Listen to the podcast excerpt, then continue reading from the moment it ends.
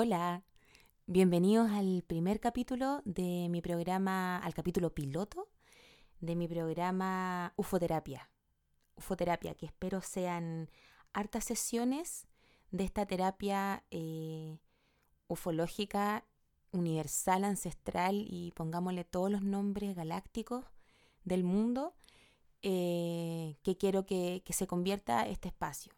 Eh, en un momento, en un rato, para poder hablar, para poder contarle acerca de, de, todas esas cosas que yo pienso y que a veces siento ganas de compartir y nunca me había atrevido y ahora en cuarentena como que uno se va encontrando con, con uno mismo y, y descubrí que, mm, que tenía hartas ganas de tener un podcast. Yo tuve un podcast hace mucho tiempo atrás con la José Nast que se llama El Año de las Cabras y ese fue mi, mi experiencia en podcast. No recuerdo cuántos eh, capítulos alcanzamos a grabar con la José, pero, pero sí eh, fue una, una, experiencia muy buena, porque sonábamos en una radio de Talca, me acuerdo, y tuvimos hartas aventuras ahí.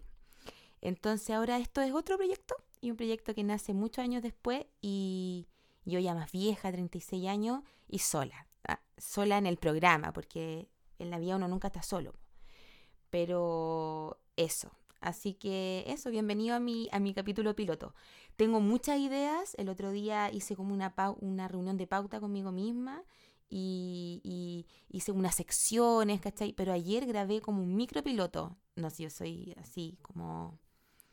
Tengo que estar demasiado segura para lanzar esto y subirlo. Entonces, ayer hice como un micropiloto y que, fue un desastre. Y todo bien, pero igual un desastre. Lo intenté y, me di cuenta que la pauta que me había armado no, me servía mucho, no, no era, era medio irreal, ¿cachai?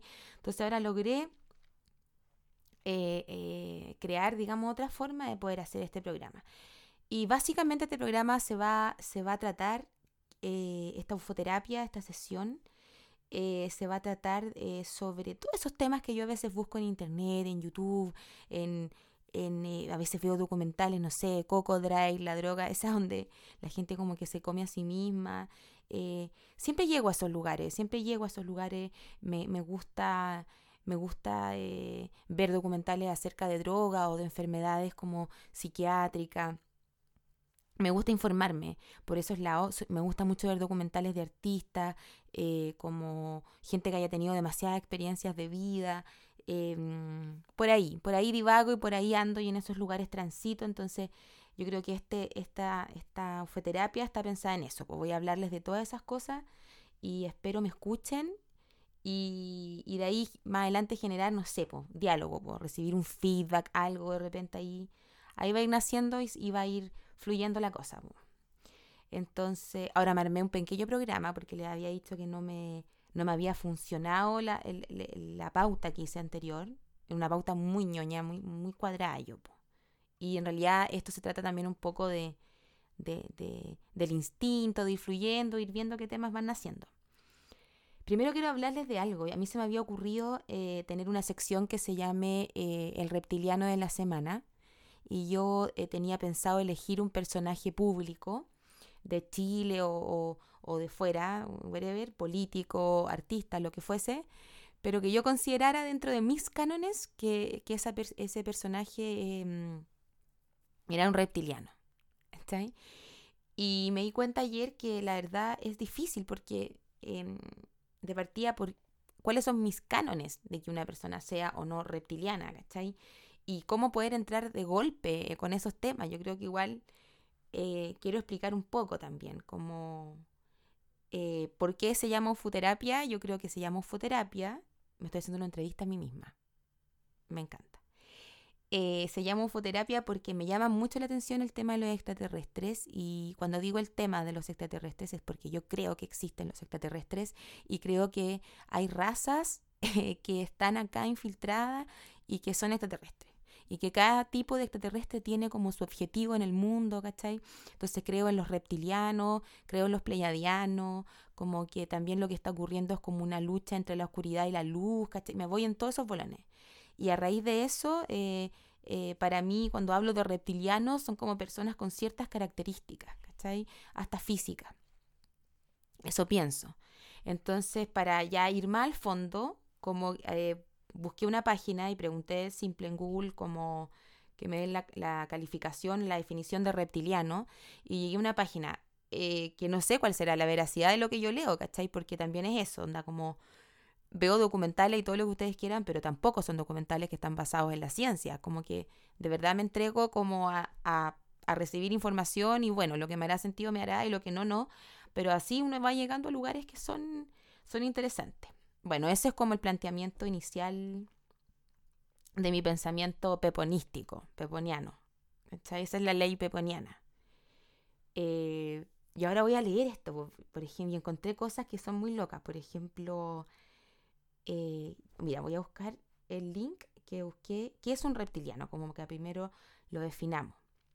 Porque también encontré otros que famosos que sospechosamente podrían ser reptilianos. Esa es muy buena.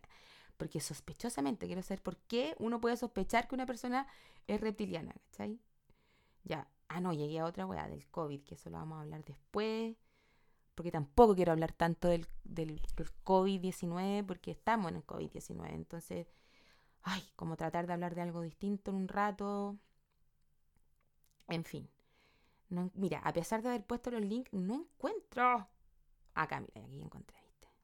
Ya, mira, encontré una página que no sé cuál será la veracidad de esta página, pues se llama Firewire. Sale una foto de una persona como un reptil humano, una cosa muy extraña.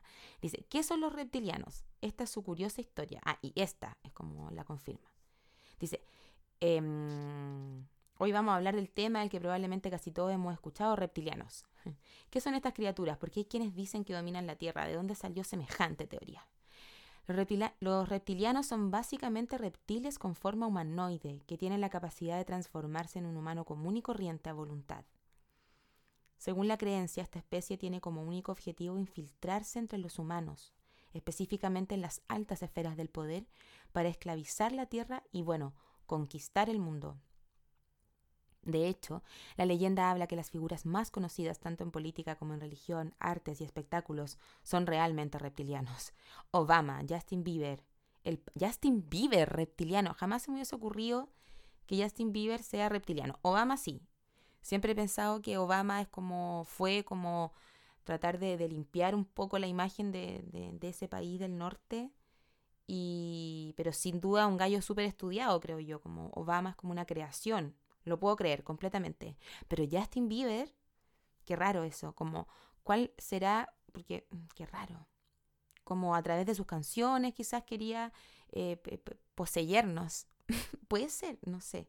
El Papa, bueno, sí, yo creo que los papas son reptilianos. No todos, ¿ah? Yo diría que ese el Ratzinger, ese tenía muy cara de reptiliano. Las caras de reptiliano para mí son como las caras de Rockefeller, eh, Donald Trump, como esas caras reptilianas, como de verdad como caras anfíbicas, ¿cachai? La reina Isabel, que también dicen que es reptiliana. Es una locura esto de meterse en los reptilianos.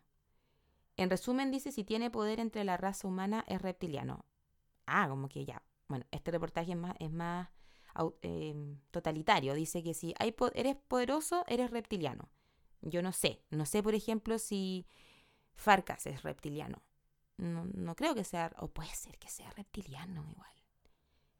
Puede ser que sea reptiliano Farcas. Pero no me la imagino con esas características. Esa melena rubia la encuentro como muy entretenida igual. Farcas es un personaje. Mira, y al final de, este reportaje que, estoy viendo, dice, esta nota no fue escrita por un reptiliano. Ah. Dice, sin duda la mente humana ideó toda la idea, que ideó toda esta idea, tendría que ser muy creativa y lo es. Fue en la imaginación de David Icke donde nació todo esto. Gracias a sus escritos, los reptilianos y el miedo hacia estos llegó a todo el mundo. Otras de sus curiosas teorías hablan de la luna no es real. Ah, pero O sea, estamos hablando de algo, de un reportaje que incluso dice que la luna no es real. Entonces, no perdió yo creo un poquitito la credibilidad del asunto, pero em, vamos a hablar mucho y voy a utilizar mucho la palabra reptiliano en este espacio de ufoterapia, ufoterapéutico. Em, porque por ahí quiero hablar, ¿cachai? ¿Cachai? No sé a quién le hablo, pero ¿cachan? Ah, toda mi gente. Pero eso es más o menos. Mira, también quiero hablar, porque también voy a hablar de, voy a ocupar este, este, esta palabra, los seres de luz. ¿Qué son los seres de luz? También creo que existen seres de luz. Entonces también aquí busqué nuevamente en la internet, insisto, o sea, yo no, eh, no me baso en, cosas muy basadas en la, en la ciencia, digámoslo. Pero me meto a internet, de hecho, mira, en este sitio que voy a leerle el tema de los seres de luz, eh, en la parte como el link dice no seguro, sitio no seguro. Ahí me meto. A mí me gusta meterme ahí, como en esos lugares. Dice, los seres celestiales son todos los seres de luz que están a nuestra disposición. Entre ellos están los seres estelares, los maestros ascendidos, la realeza angelical y los guías espirituales. Yo la verdad siempre he pensado que más que un reptiliano yo podría ser un ser de luz. Pero eh, me da un poco de pudor decirlo, porque es como, muy grande igual, el, aunque yo creo que todos somos seres de luz, porque somos energía. Entonces, en fin. Mira, ¿qué son los seres estelares? Dicen. Vienen de diferentes estrellas, galaxias y dimensiones. A medida que aumenta la vibración del planeta, entramos en contacto con más seres diferentes, de diferentes dimensiones. Son los sirianos, arturianos, pleiadianos, consejo de los doce, entre otros. No sé, acá es todo un lenguaje. Están los maestros ascendidos también. Y supuestamente el mundo eh, está lleno de eso, ¿cachai? Como lleno de, de por un lado, eh, reptilianos y estos seres como que se mueven más como en baja vibración y están los seres de luz. Yo creo que así se divide el mundo. Y mm, esa es mi teoría mi teoría de Pepa, chiflada. Bueno, vamos a hablar harto de los seres de luz también, ya les dije los reptilianos. Y, por ejemplo, también, ah, mira, famosos que sospechosamente podrían ser reptilianos también, quería comentarles esto. Uno encuentra estas cosas en internet y es como que sospechosamente, yo quiero saber por qué uno puede sospechar que alguien es reptiliano. Por ejemplo, dice, Mark Zuckerberg, ah, ya, el loco de Facebook, dice, nadie sospechaba del SEO de Facebook. ¿Qué es SEO? Mi ignorancia no me lo permite, no sé qué es SEO, ya. Hasta que tuve que presentarse ante el Congreso de Estados Unidos en donde pudimos ver un comportamiento totalmente extraño. Muchos creen que es un reptiliano y en ese entonces tenía problemas para controlar su forma humana. ¡Ay, qué nervios! Pero no sé. Ah, supuestamente este loco fue o o estaba, mm, ah, estaba en el Congreso de Estados Unidos y se comportó extraño, pero el tema es que acá no, no muestran en el video cuál fue su comportamiento extraño. Solo puedo ver que sube esta página que se llama Vader News, no sé la veracidad de esta página, solo puedo ver que suben una foto de, de Mark Zuckerberg con una cara con unos ojos bastante amplios y podría decir, sí, tiene cara como de ovni, pero pero no sé cuáles fueron los comportamientos extraños que tuvo, pero supuestamente por eso se sospecha que él es un reptiliano. Y dicen que entonces tenía problemas para controlar su forma humana. Ah, claro, porque como los reptilianos toman cuerpos humanos, puede ser que, claro, pues les cueste como acomodarse, como adentro, oh, como un disfraz, como un alien, como se sacan la, el rostro y sale su, su cara reptiliana. Eh, tremendo. La reina Isabel, ¿viste? La reina Isabel. Dicen que es reptiliana. Se cree que lidera una de las familias reptilianas más grandes de todo el mundo. Ah, o sea, la reina Isabel es la señora Reptilians. Brígida. De hecho, hay teorías que dicen que todos los reyes que han pasado por Inglaterra han sido reptilianos. ¡Wow! Voy a... Mm. Hice un pequeño consumo de cannabis. Continuamos. Em, Reina Isabel, imagínate. Sería. Lidera una de las familias reptilianas más grandes del mundo. Todos los reyes y, personajes ahí son reptilianos. ¿Y, Lady Di será reptiliana? Lady Di, ¿por qué le decían? Ah, bueno, Diana, eh, señorita Di. Mi pregunta, absolutamente absurda. Continuamos. Barack Obama, bueno, sí, ya lo habíamos hablado. George Bush también, sospechosamente puede ser un reptiliano. Dice, Otro de los presidentes que llega a nuestra lista de reptilianos debido al poder que representa eh, ostentar el título de dirigente de uno de los países más poderosos del mundo, muchos reptilianos han ocupado este puesto. Yo también creo eso, yo creo que los presidentes y toda esta gente eh, es como de otra raza y, y, me cuadra que sean reptilianos. Por ejemplo, a mí me cuadra que Sebastián Piñera pueda ser reptiliano. Es un ser que está cada vez más gris y no hay como ahí no circula sangre, como que se me hace que circula una sangre fría, pues, como de reptil. ¿Cachai? Como, como yo, yo podría creer que Sebastián Piñera es reptiliano, por ejemplo. No, no lo encuentro. Ah, mira, Michael Jackson. Las teorías dicen que los cambios de apariencia tan radicales que sufrió el rey del pop en sus últimos años de vida se deben a que su traje de humano ya no servía. Que heavy pensar que es como un traje, como como eh, un disfraz esto, como el cuerpo finalmente es un disfraz. Y puede ser que sea un disfraz. ¿Dónde estará el cierre? Me pregunto yo. Preguntas. Lo dejo ahí, abierto. Bueno, dicen que el traje humano de Michael Jackson no servía y por, lo que, por eso empezó a adoptar características reptilianas. Ah, mierda. Bueno, puede ser. ¿Qué otro famoso? Ah, mira, no conozco a esta persona. Benedict Cumberbatch. Mm, no sé. Pero tiene mucha cara de reptiliano. Oye, hay mucha gente que no conozco, Soy Lorde. No, Lord. ¿Cómo se llamará? Una cantante. Si alguien la conoce, infórmeme, porque no sé. Ah, de ahí la vamos a buscar inmediatamente. La cantante siempre se ha comportado de maneras extrañas dentro y fuera del escenario. Ya, pero muchas personas pueden eh, comportarse de manera extraña arriba y dentro y fuera del escenario me hacía una cantante, un artista. No, ahí no creo. Ahí no creo que, la página Vader, Vader, Vader News tenga razón. Aparte que acá hay una foto y no, no encuentro que sea tan reptiliana. Bueno, y en fin, así aparecen... Ah, bueno, Donald Trump. Yo creo que Donald Trump es, es reptiliano. Muchos creen que su llegada al puesto más importante del gobierno estadounidense no se debe a sus habilidades políticas, sino que a su identidad como reptiliano. Sí, yo, creo que un personaje así es reptiliano. Yo creo que su señora es reptiliana. Por ejemplo, el otro día vi un poco, porque no, me dio para verla, para seguir viéndola, pero de la serie que hay en Netflix de este empresario multimillonario que, mm, que tenía una red de pedofilia eh, no me acuerdo cómo se voy a buscarla.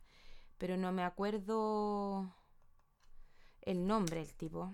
Eh, Netflix. Voy a buscar, ya. Netflix. Eh, señor Millonario. ¿Cómo puedo buscar esa, serie? Em, como que la bajada de la serie es asquerosamente millonario. O, no sé, parece. Lo leí en un diario, parece. A ver, veamos. Sí, viste, llegué a él. Cacha, llegué a él buscando, puse Netflix asquerosamente millonario y llegué al, documental de la persona.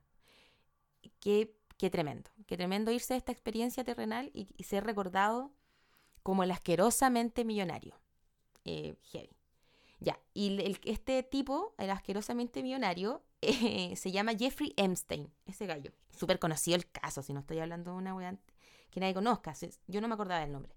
Bueno, y en esa serie eh, aparecen, aparece Donald Trump y, su señora, y, toda esa gente se me hace que es eh, reptiliana. Eh, como que de verdad, y aparte que hay, hay como desconexiones emocionales en esas personas que son heavy, como, como también el, tener toda la plata del mundo, como, no sé, extrañísimo. Me estoy... Ah, se me durmieron las patitas. Ah, ando con pantuflas y con pijama. Eh, no uso un jeans hace tres meses. Y francamente creo que cuando esto acabe, el jeans que tenía no me va a caer. Soy honesta. Pero da lo mismo. Este es mi disfraz. Es mi disfraz de humano. Y a veces es un disfraz que va a estar más, más hinchado y a veces el disfraz va a estar más flaco nomás. Chao. Como, ¿Cuál es la importancia? Ninguna. Eh, ya, ¿de qué más voy a hablar? Voy a hablar. Ah, también voy a hablar un poquito de poesía también y voy a hablar un poquitito de. Estoy hablando, porque este es el capítulo. Este capítulo piloto de, de ufoterapia. ¿Cómo lo están pasando? ¿Te imagináis caer en eso? No, terrible.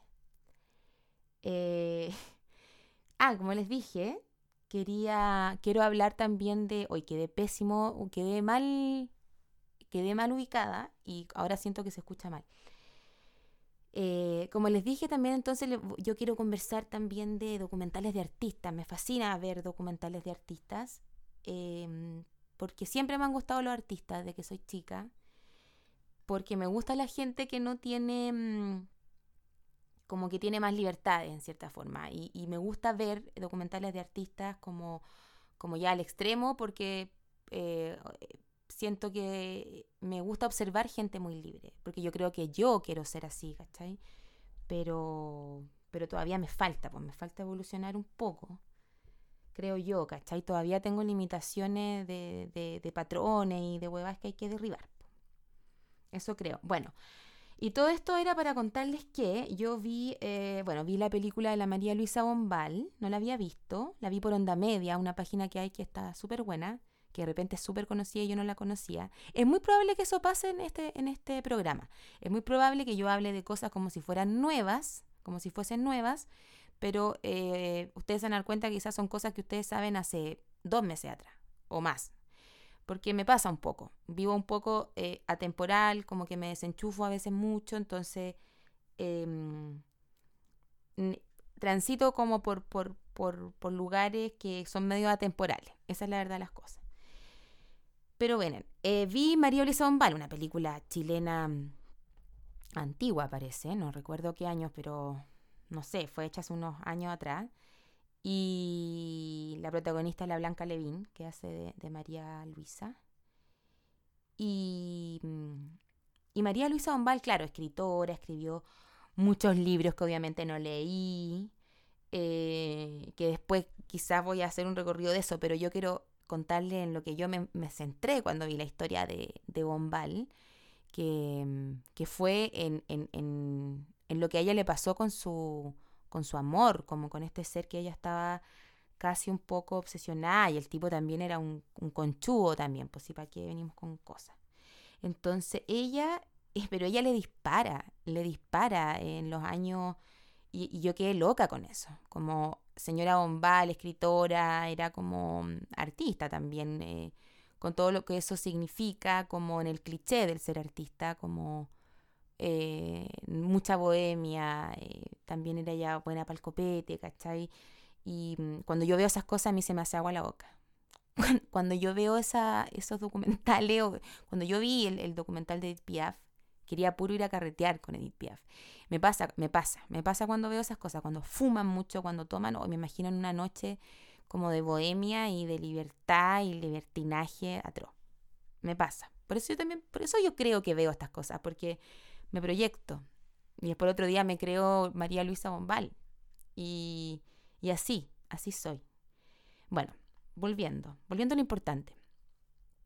Quiero contarles el episodio eh, que vivió María Luisa Bombal con su pareja eh, amante y, después ya el tipo parece que se casó con otra persona, no recuerdo. Se llama Eulogio Sánchez, se llamaba la pareja de, María Luisa. Y dice, un episodio extrañamente similar se produjo... Ah, ya, perdón. Ah, no, después... Ah, eso. Ahí llegué a otra cosa, viste, ya ando perdida. Espérate, quiero... Ahí va. El 21 de enero de ese mismo año, eh, Eulogio caminó lentamente por las calles del centro de Santiago hasta situarse frente a la puerta del Hotel Crillón. Ah, no. Ahí, ahora bien, ya estoy muy desenchufada. Vuelvo. Entonces, la María Luisa Bombal, entonces va caminando por, lentamente por las calles del centro de Santiago hasta situarse frente a la puerta del Hotel Crillón, que ahora yo caché y es como, ya no es hotel, pero es como una tienda, no sé qué cosa. Allí esperó a Eulogio Sánchez, quien después de ocho años sin verla, imagínate, ocho años sin ver a tu ex mina, a tu... y de repente lo ves parado ahí en Paseo Más, el, el tipo no, dice casi no la recordaba, luego de encararlo, le disparó. hiriéndolo solo en el brazo. Fue encarcelada, pero solo cumplió una condena de pocos meses, puesto que el herido la eximió de toda culpa. Una vez absuelta, viajó a Estados Unidos. Cuando se le preguntó por el motivo de su acción, ella declaró, al matarlo, mataba mi mala suerte, mataba mi chuncho. Oh. Bueno, yo me quedé pegada con esa experiencia de María Luisa Bombal. Eh, soy honesta y digo que no, no he leído libros, parece, de ella. Creo que no. Yo leo poco, la verdad las cosas no voy a mentir. Y soy más audiovisual, siempre lo he dicho. Espérense que me estoy acomodando en esta oficina trucha que me hice para grabar esto. Y em, estoy enredada con los cables mal. Pero me voy a poner bien, esperen un momento. Ahora sí, ya. Eh, bueno, y yo me quedé pegada en esta parte de la historia de María Luisa Bombal. Y la encuentro, pero increíble. Me la imagino a ella eh, caminando, caminando por Paseo Humada, eh, parándose enfrente entonces de su, de su ex amor y, o obsesión y le disparó. Le disparó en el brazo.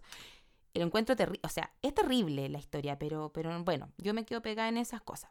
Y bueno, y a raíz de eso después llegué a otra historia de otra escritora chilena que fue menos conocida que la María Luisa Bombal, que se llama María Carolina Gil, eh, quien al igual que María Luisa, dice obsesionada por su amor, disparó contra su amante en el mismo Hotel Crillón en el año 1955.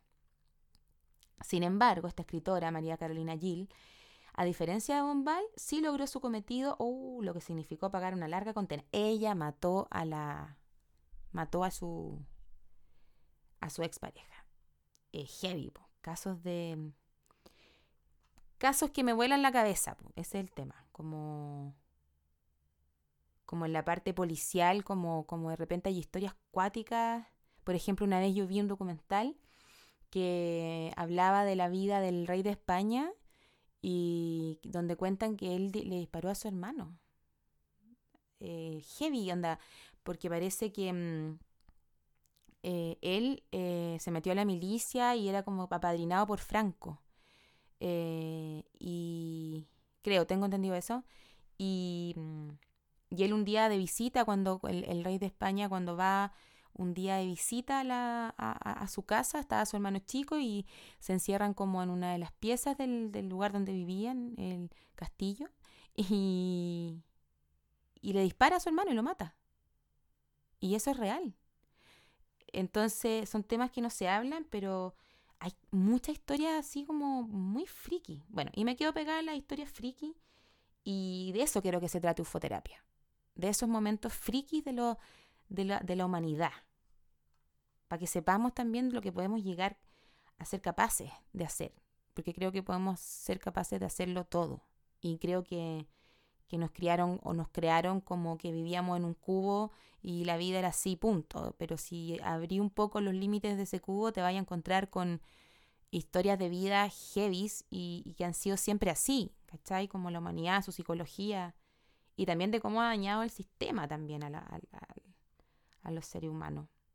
Pero bueno, de eso estoy hablando en ufoterapia. Iba a decir, de eso se va a hablar. Se está hablando de eso en, en ufoterapia.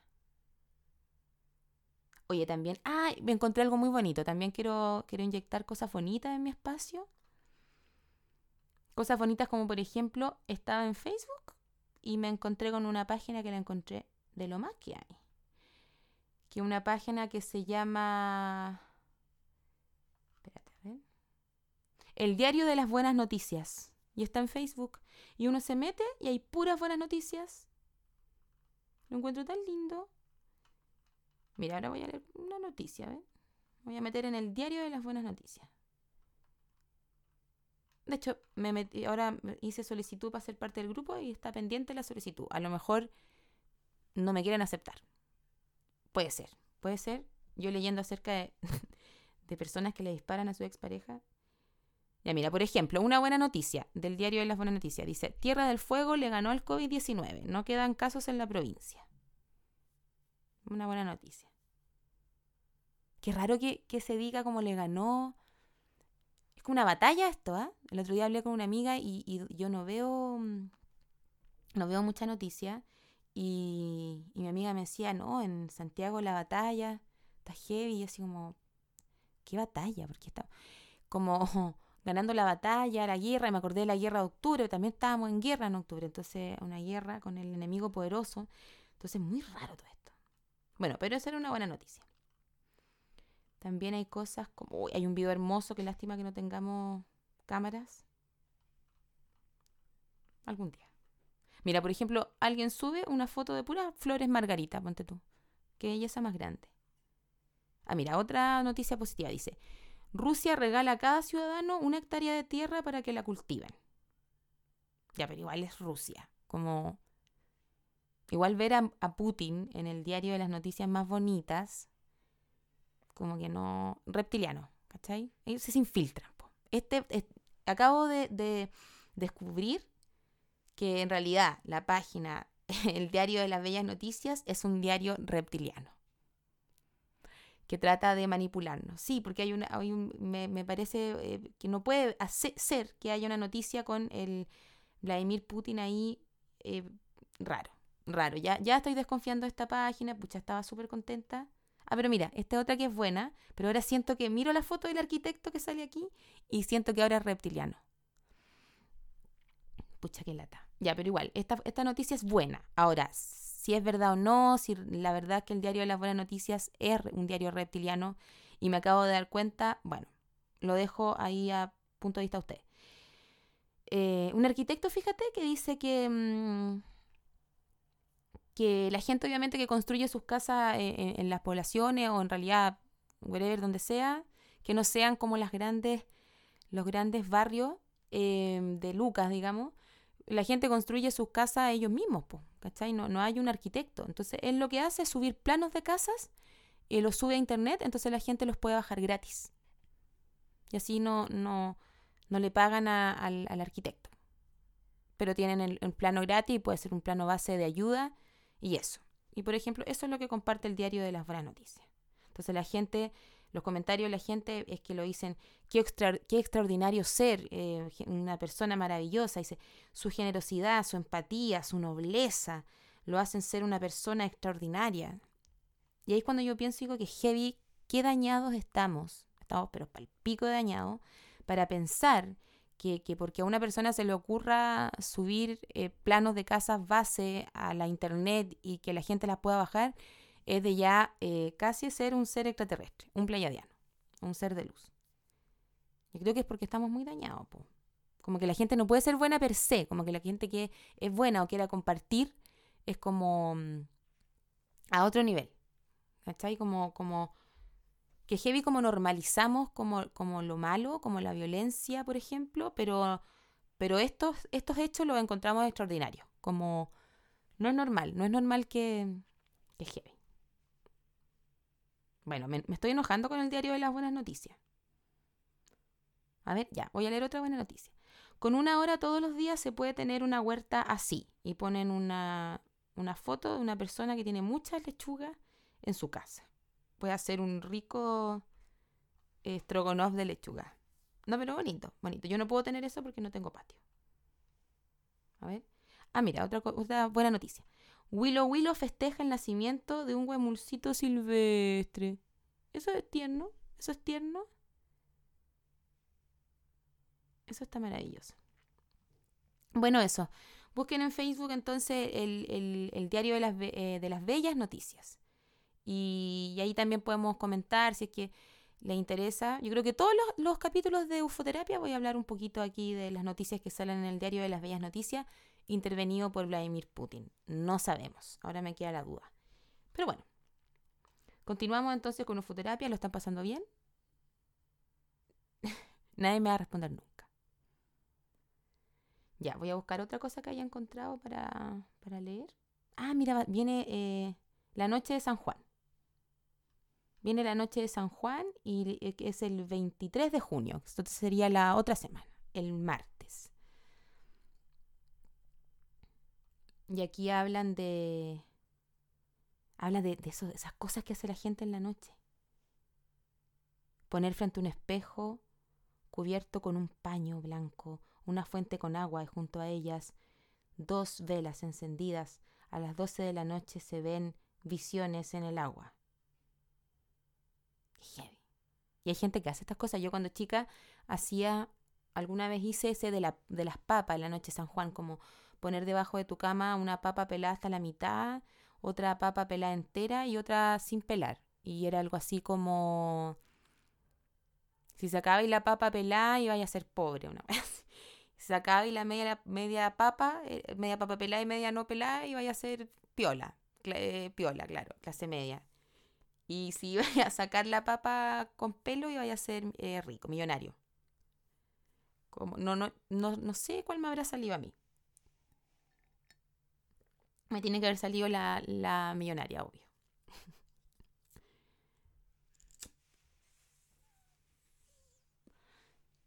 Consumiendo un poquito de cannabis.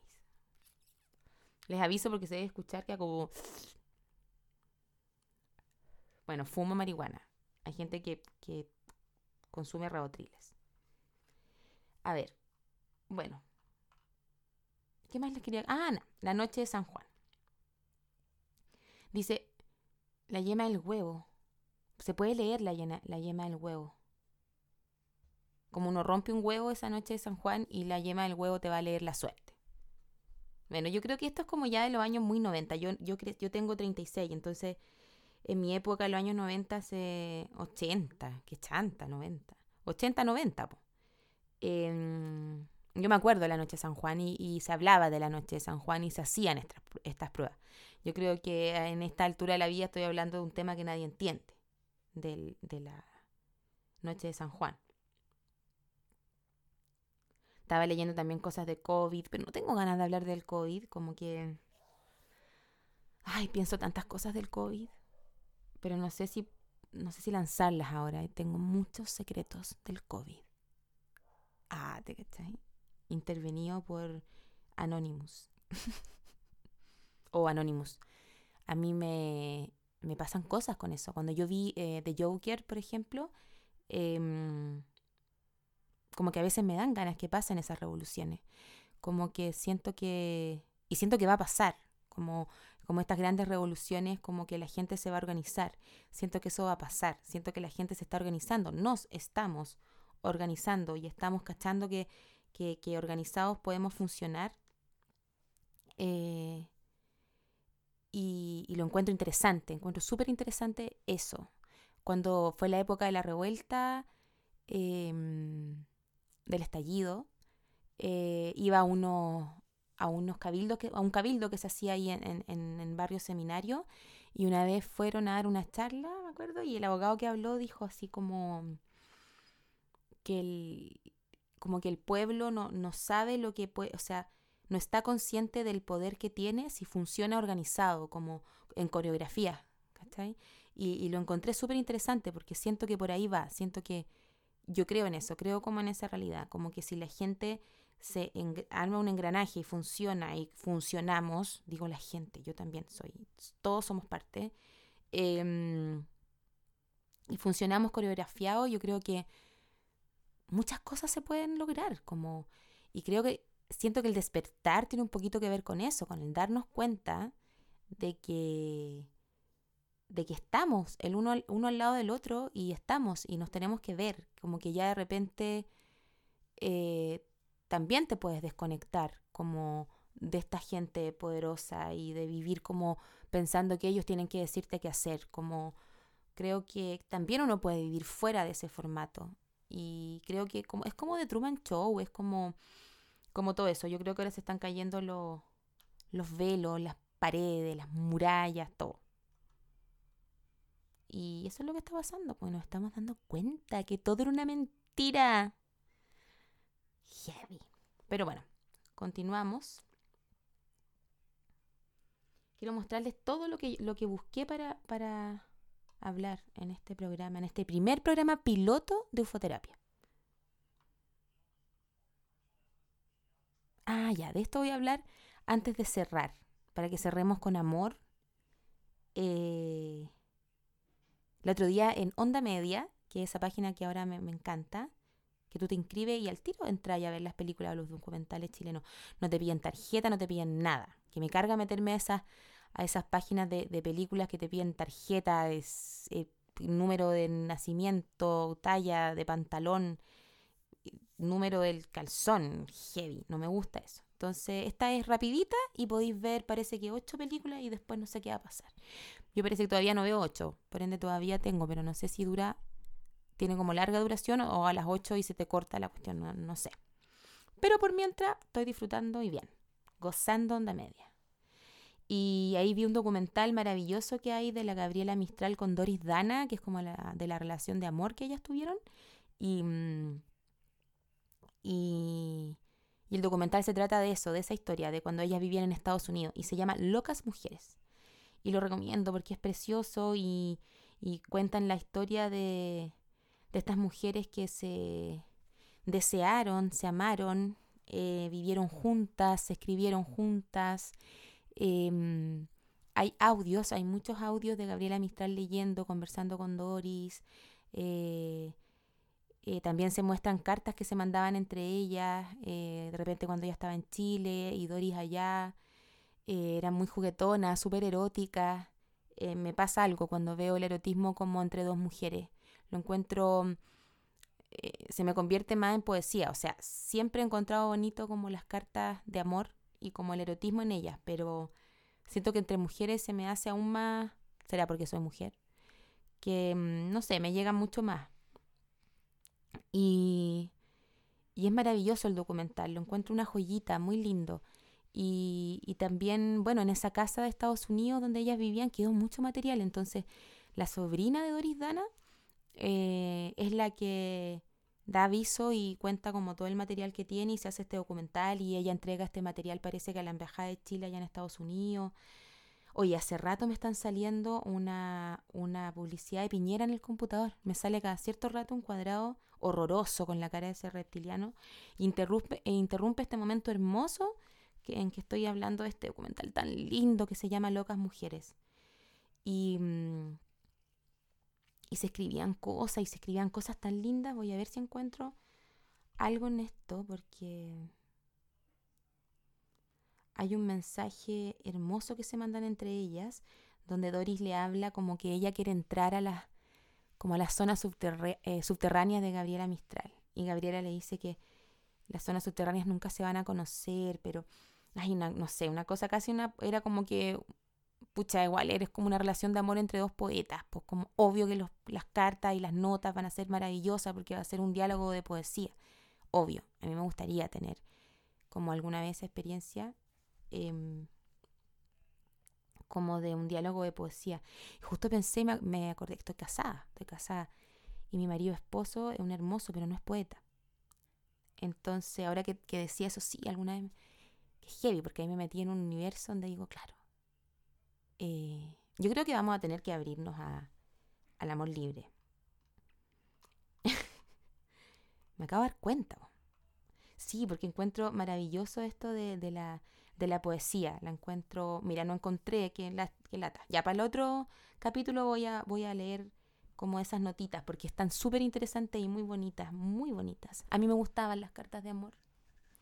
A mí me llegaron en mi vida hasta ahora, y digo hasta ahora porque no creo que ahora la gente escriba cartas, em, dos cartas nomás, poco. Dos cartas de amor. O quizás más, pero es que yo tenía un pololo que me escribía harta carta de amor, porque él estaba acá en Santiago y yo en Talca, que soy de allá. Y, y otro que era un, un ex compañero de colegio que me escribió una carta. Qué bonito las cartas de amor, deberían volver sin duda. Más encima que me acuerdo cuando me llegaban a mí cartas de este expololo, eh, eh, me las ponían debajo de la almohada, entonces yo me las encontraba en la noche. Y levantaba la almohada y veía un sobre que me, me hacía como de revistas. Qué lindo. Imagínate qué lindo tener esos recuerdos. Ah, el amor y las cartas de amor. Ya, me puse muy romántica, vamos a salir de ahí. Y vamos a leer para ir cerrando. Quería cerrar con Gabriela Mistral y Doris Dana, pero estoy entretenida. Ya va a durar un poquito más el programa. O está muy largo. ¿O termino aquí mejor? Ya, mejor termino aquí. Y así probamos este piloto maravilloso que lo grabé con amor y, ojalá que resulte. Y nada, está resultando, nada, ojalá que resulte. Nada, salud por eso, me estoy tomando un agua de jengibre. Besos.